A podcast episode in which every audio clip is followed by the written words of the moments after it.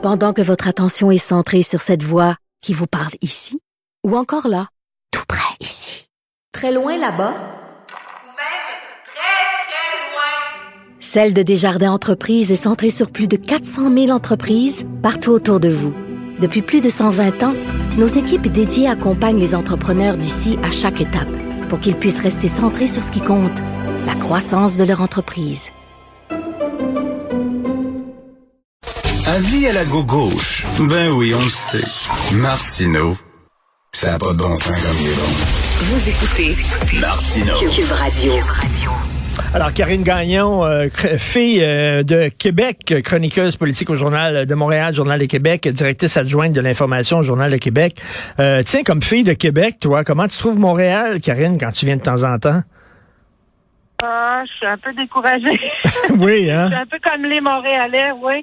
Je trouve que ça s'améliore pas euh, avec le temps. Là. Tu sais, l'autre fois, on parlait euh, euh, du secteur euh, euh, du Saint-Sulpice, là, tu sais, qui, Oui, oui, oui. qui a- qui a fermé ses portes et tout ça, mais tu sais, c'est pareil pour Sainte-Catherine. Euh, on dirait qu'il y a des cônes oranges partout. C'est devenu quasiment une caricature, mais c'est c'est vrai, là.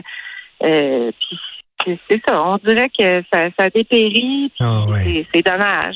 C'est si beau, Québec, Non. en plus. Là. Tu sais, je parlais à Richard Petit, qui a eu des amis français, puis qui étaient bien découragés de Montréal, mais j'ai des amis à, à Québec, puis euh, quand ils viennent à Montréal, te dis, euh, ils disent, tabarnouche, euh, par rapport à Québec, c'est une ville qui s'en va la bombe. Ouais, c'est un peu inhospitalier, on dirait. Là, Ouais. tu sais. Puis, puis bon, là, on parle pas de la difficulté à se faire répondre en français, là. Euh, Donc, euh, c'est, oui, c'est. Donc, euh, ça s'est pas amélioré là depuis euh, depuis euh, au moins une décennie. On dirait que ça dépérit d'année en année, en fait. Tout à fait, c'est très triste de voir ça. Euh, écoute, Oui. euh, autre chose qui dépérit, c'est la job de prof. Euh, 4000 profs qui ont sacré le camp les trois dernières années. C'est le journal qui nous a appris ça. Est-ce que ça te surprend que des gens disent, ben, moi, je tire la plug?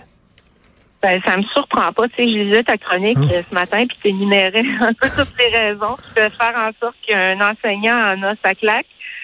Puis, euh, tu sais, euh, qu'on parle des enfants rois, des manques de collaboration des parents. euh, tu sais, il y a, il y, a, il y a plein, plein de raisons. Moi, d'abord, je suis pas très patiente. Là. Je les trouve assez extraordinaires. Merci. Ben, tu sais, moi, j'avais une...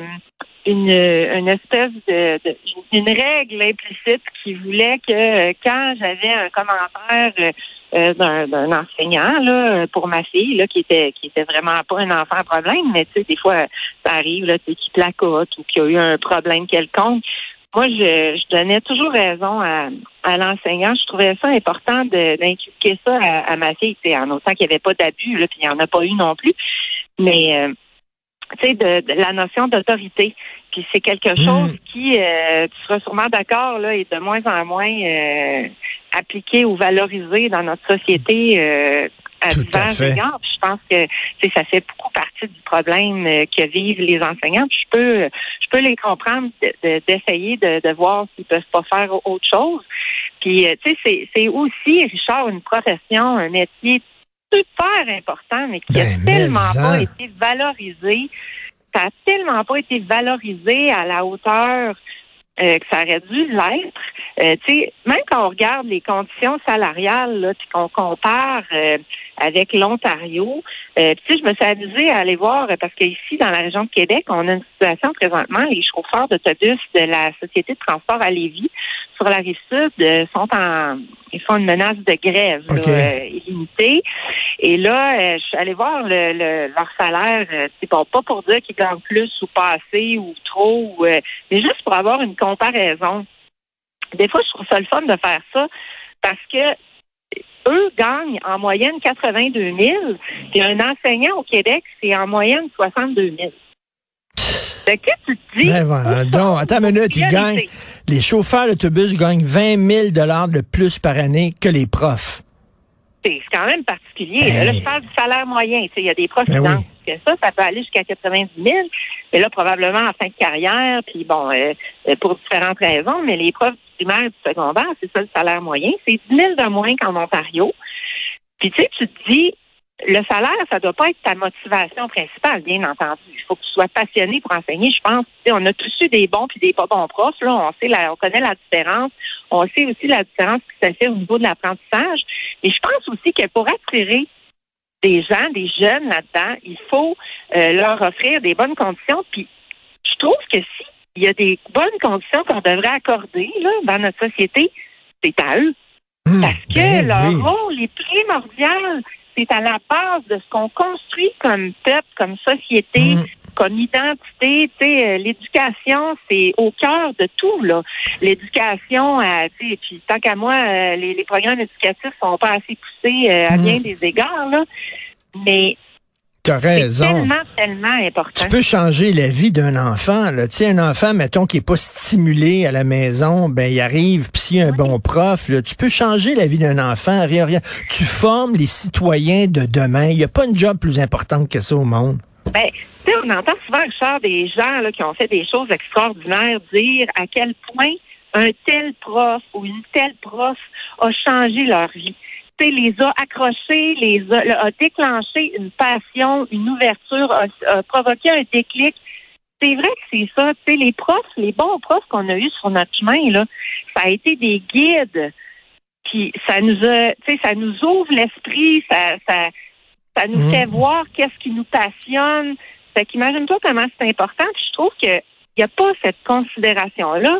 Puis ne serait-ce que pour la façon dont le gouvernement euh, traite ces questions-là, puis tu sais, on, on fait des réformes, Mm. on dirait que c'est jamais efficace. Euh, euh, L'enseignement public en arrache. Tu sais, là, on est rendu qu'on on conteste les super beaux programmes qu'on a mis en place au secondaire, tu sais, qui équivalaient tant qu'à moi à- aux écoles privées, là, tu sais, les, les programmes d'éducation internationale, les programmes de sport, les jeunes apprennent, c'est fou, Ils sortent de là, puis ils ont une éducation à un, puis tu sais, on est rendu qu'on remet ça en question.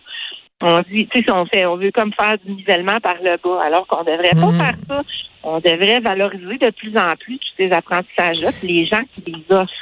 Ben, Karine, Ben, tu as tout à fait raison. Ton cri du cœur pour les profs, là, je le partage entièrement. Écoute, on est, on est en lutte contre l'ignorance, on est en lutte contre les théories du complot, les gens qui croient Ah. plus à la science. C'est un combat qu'il faut mener. Puis les autres sont au front. Ils sont dans les tranchées, Christy, comme en 1914. Vraiment, là. Ben, écoute, avec la pandémie, là, tu penses-tu là, à quel point on a vu plus que jamais à quel point l'éducation et le savoir, c'est important? Compre- comprendre comment ça fonctionne, la science, les consensus, qu'est-ce qui est valable, qu'est-ce qui l'est pas. Tu sais, c'est à l'école aussi qu'on acquiert le jugement, l'esprit critique. Plus on va à l'école longtemps, plus on l'acquiert Hum. en principe, là, tu sais.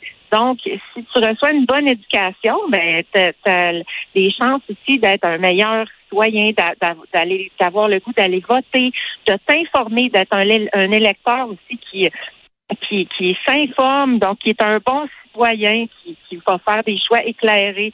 Tu sais, c'est tout, tout, tout, là, est guidé par ce qu'on reçoit comme éducation. Hum, tu as tout à fait raison, tout à fait raison. Écoute, en terminant euh, le mois sans alcool, est-ce que tu vas le faire, Karine? Voilà, c'est juste que je voulais te parler de ça parce que j'en ai tellement ma claque. De, tu sais, sais que la Fondation Jean Lapointe fait ça pour, euh, pour bien faire, c'est correct, ils disent qu'ils veulent pas faire la morale, mais c'est dans la façon que c'est interprété ou utilisé par certaines personnes, par exemple sur les médias sociaux, pour se vanter ou pour dire Ah, je suis bon, je suis bonne, je fais le mois sans alcool. C'est quoi, moi, j'ai- c'est pas que pas que ça, ça me dérange ou que je me dis que je serais pas capable. C'est que ça me tente pas.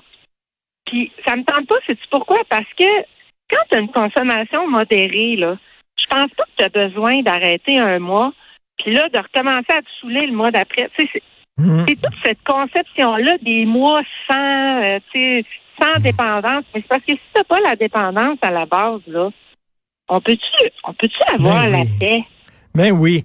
Ben, Mais ben, pas tanné, toi, de, de, de toutes ces. ces, ces- Oui, je veux oui. pas te taper sur la Fondation Jean Lapointe, là. Parce que eux, leur prétention, c'est de dire, ben, si c'est une personne alcoolique, elle s'aperçoit qu'elle n'est pas capable de le faire, le mois sans alcool, ben, elle va allumer qu'elle a un problème. Ça, je suis d'accord.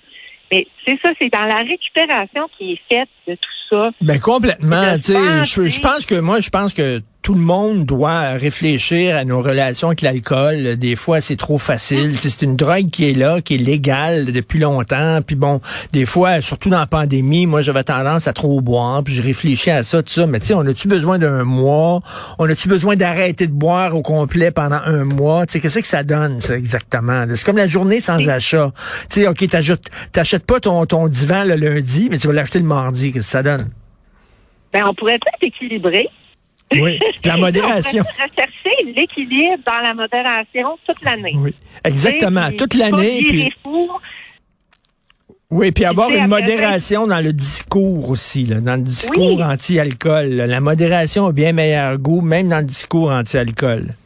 Ben, tu sais, là, ces temps-ci, il y a une étude qui est sortie là, pour dire, euh, tu centre euh, sur les dépendances, la consommation, pour dire que euh, les risques étaient considérés faibles maintenant quand tu prenais un à deux verres par semaine. Mais tu sais, ils se sont basés dans cette étude-là sur les, les études les plus restrictives, puis le calcul mathématique est contesté aussi. Mais je me dis, à vouloir y aller trop fort, qu'est-ce qui arrive? C'est qu'il n'y a plus personne qui embarque parce que tu te dis, c'est clair que à peu près tout le monde a des risques mmh. élevés, là, parce qu'on on parle de 7 verres et plus par semaine. Ça, se peut que tu fais deux soupers dans ta semaine. Ben oui, that's it, là. T'es alcoolique, là, quasiment. Ouais, c'est ça. non. Hein? C'est ça. On aurait avantage à recentrer le discours un peu là-dessus. Là. Ben oui, c'est ça. Là. Les, les gens qui ont besoin de boire dès le matin là, en se levant, là, ça, c'est un alcoolique. Là. Mais des gens qui prennent trois verres de vin le soir, là, il n'est pas alcoolique. Il se ramassera pas en dessous d'un pont. Là. Merci, ah, Cathy. des risques, il y en a. Il y en a à tous les niveaux des risques. Fait qu'on peut-tu aussi vivre sans tout le temps penser aux risques, puis tous, les risques qui nous attendent en traversant la rue. Tu sais, je veux dire... C'est ça, là aussi.